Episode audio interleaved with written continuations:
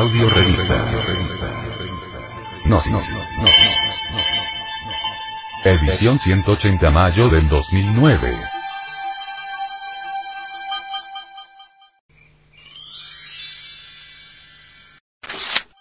Hacia la noche. Por estos tiempos, está acaeciendo algo terrible. Queremos referirnos a la crianza de los niños.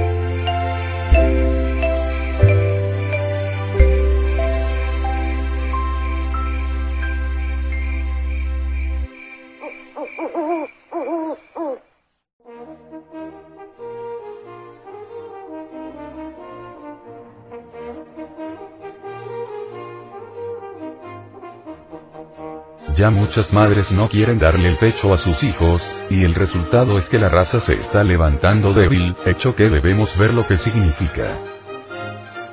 La leche materna está relacionada con la glándula timo. Es obvio que también, por ley de relaciones, la leche materna está íntimamente preparada para el niño que viene al nacimiento. Desafortunadamente, ya no quieren las madres darle el pecho a sus hijos. Esa leche materna, tan vital para el crecimiento de las criaturas, cuando se le niega al niño produce efectos desastrosos. Se levanta débil, enfermo y falto de inteligencia.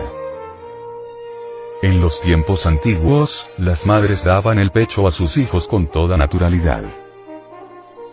Era normal que en los tiempos antiguos, esos hombres levantaran una espada pesadísima, para sostenerla durante horas enteras en el campo de batalla. Hay espadas romanas que, hoy en día, no levantaría un hombre solo. Se necesitan dos, o tres, o cuatro hombres para levantarla, y sin embargo, uno solo la esgrimía en los campos de batalla. La raza se ha debilitado por todas esas costumbres, y la peor de todas es esa. Negarle la leche materna a un niño.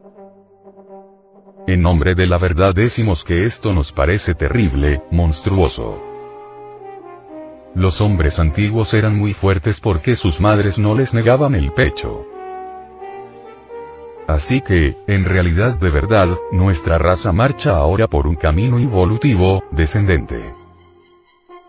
Se multiplican las enfermedades en gran manera, y eso es espantoso. No se posee, desde la niñez, una verdadera fortaleza. Ahora solamente se les da a las criaturas, agua, leche y eso es todo. Y eso, reglamentada cada tres horas, aunque la criatura llore amargamente.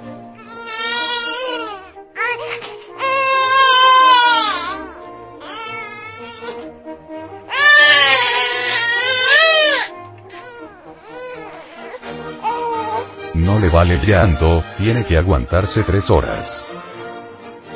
Así se está corrigiendo a la naturaleza. En los hogares verdaderamente gnósticos solo reina el amor y la sabiduría. Realmente la humanidad confunde el amor con el deseo, y el deseo con el amor. Solo las grandes almas pueden y saben amar. En el Edén los varones de perfección aman a las mujeres inefables.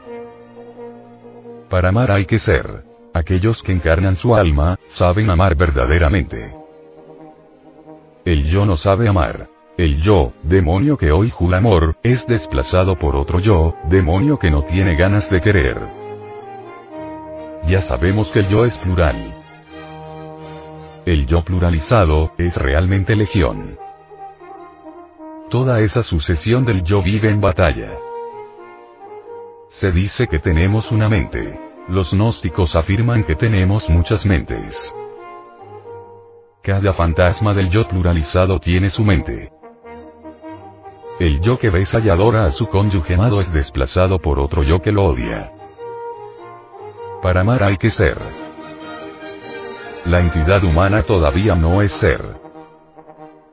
Quien no ha encarnado el alma no es ser. El ente humano todavía no tiene existencia real.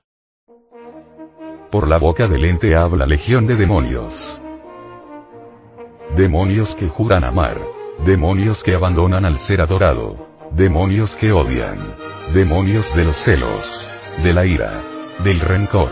Etcétera, etcétera. El animal intelectual, falsamente llamado hombre, tiene la idea fija de que la aniquilación total del ego, el dominio absoluto del sexo y la autorrealización íntima del ser, es algo fantástico e imposible.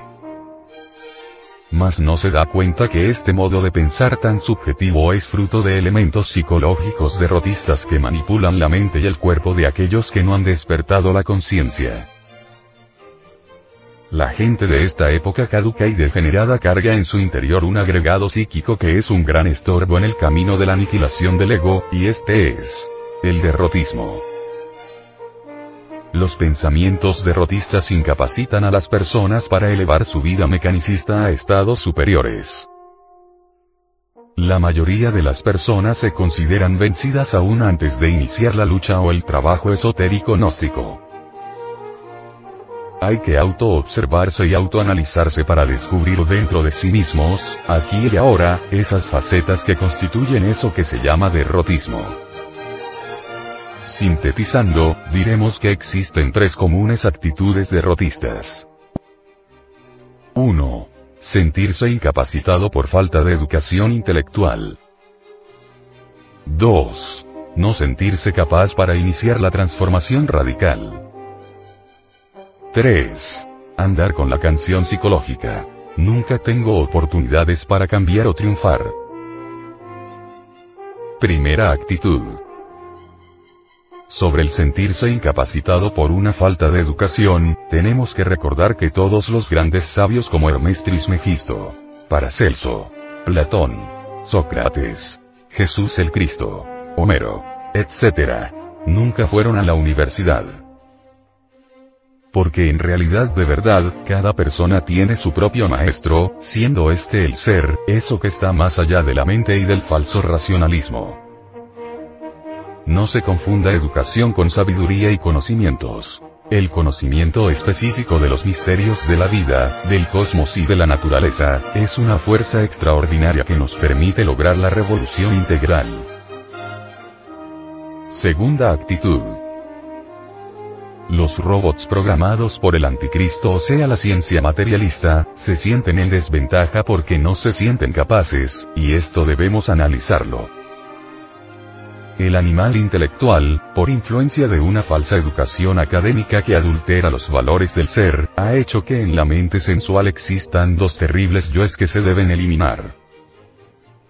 La idea fija. Voy a perder y la pereza para practicar las técnicas gnósticas para adquirir los conocimientos que se necesitan para emanciparnos de toda mecanicidad y salir, de una vez por todas, de la tendencia derrotista. Tercera aptitud. El pensar del hombre máquina es. Nunca se me proporcionan oportunidades. Las escenas de la existencia pueden ser modificadas. Uno mismo es el que se crea sus propias circunstancias. Todo es el resultado de la ley de acción y consecuencia pero con la posibilidad de que una ley superior trascienda a una ley inferior. Es urgente, es inaplazable la eliminación del yo del derrotismo. No es la cantidad de teorías la que cuenta, es la cantidad de superesfuerzos que se hagan en el trabajo de la revolución de la conciencia. El auténtico hombre fabrica, en el instante que quiera, los momentos propicios para su adelanto espiritual o psicológico. Samael Aumeor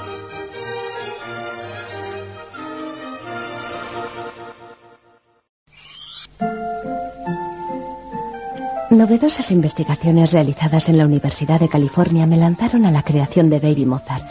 Los estudiantes que escuchaban a Mozart mostraron mejores resultados en las pruebas de inteligencia que aquellos que escucharon otras músicas, un fenómeno que hoy es conocido como el efecto Mozart. En otro estudio, niños de preescolar después de ocho meses de lecciones de piano mejoraron un 80% los resultados en las pruebas de razonamiento espacial. ¿Por qué Mozart? Por ahora las razones aún no están claras. Los científicos especulan que la música de Mozart organiza la actividad neuronal en la corteza cerebral, reforzando sobre todo los procesos creativos del hemisferio derecho, responsable de la intuición y el razonamiento espacial.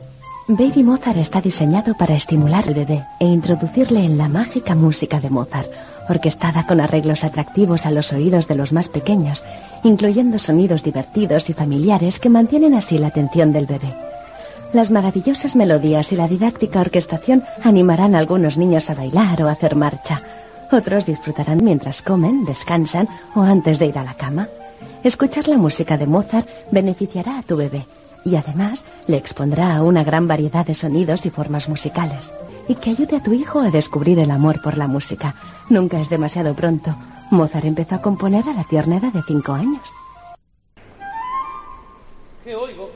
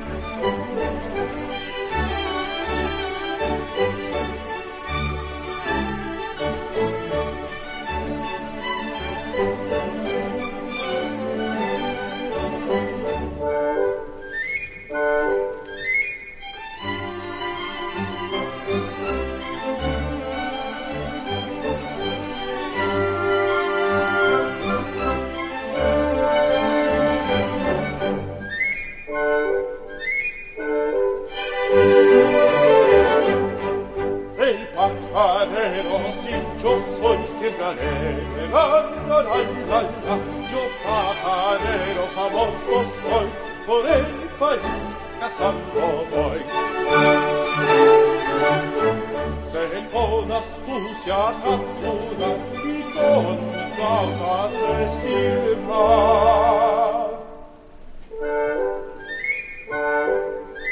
y por eso alegre y divertido soy porque todas las aves mi razón.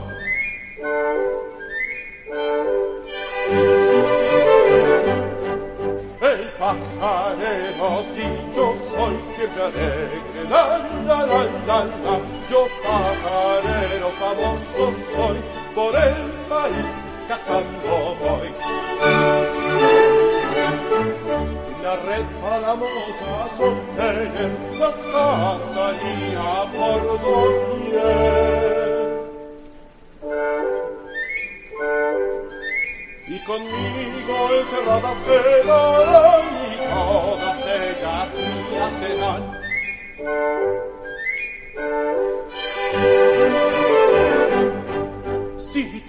se hechas fueran por azúcar, yo las cambiaría. Y si solo una pudiera tener, azúcar y amor puedo ofrecer.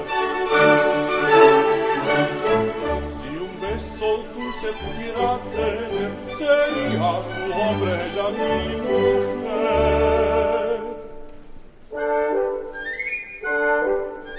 Ella dormiría con sola tu, Maria, lui feliz.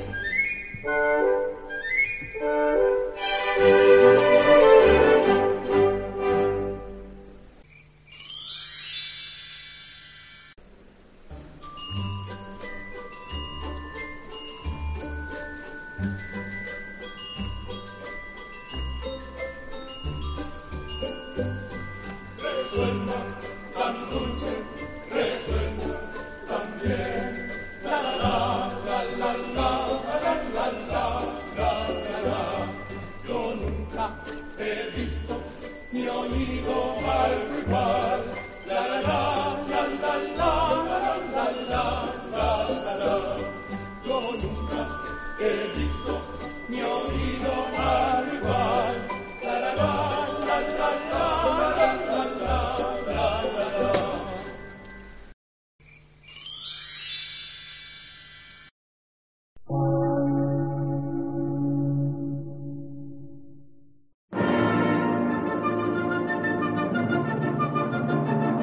Emisora, gnóstica, transmundial. Por una nueva civilización y una nueva cultura, sobre la faz de la Tierra.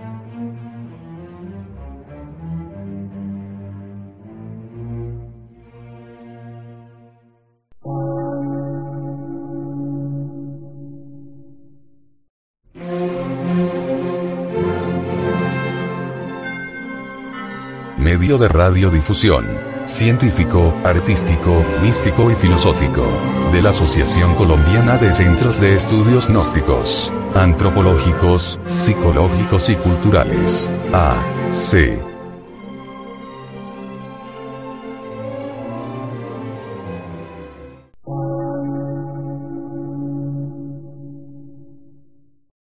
Difusión sin fronteras.